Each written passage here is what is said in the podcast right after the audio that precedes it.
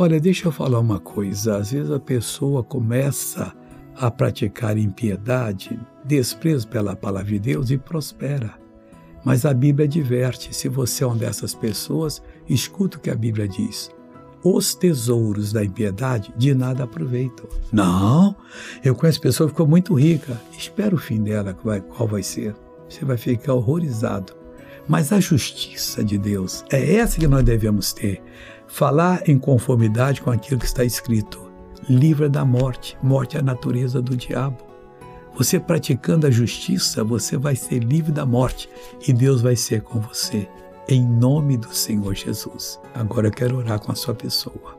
Eu clamo agora e digo, Pai, eu suplico por essa vida. Eu repreendo esse mal. Eu reprovo. E eu digo, você vai sair dessa pessoa agora para nunca mais tentá-la. Em nome de Jesus, fora dessa vida com todo o seu sofrimento.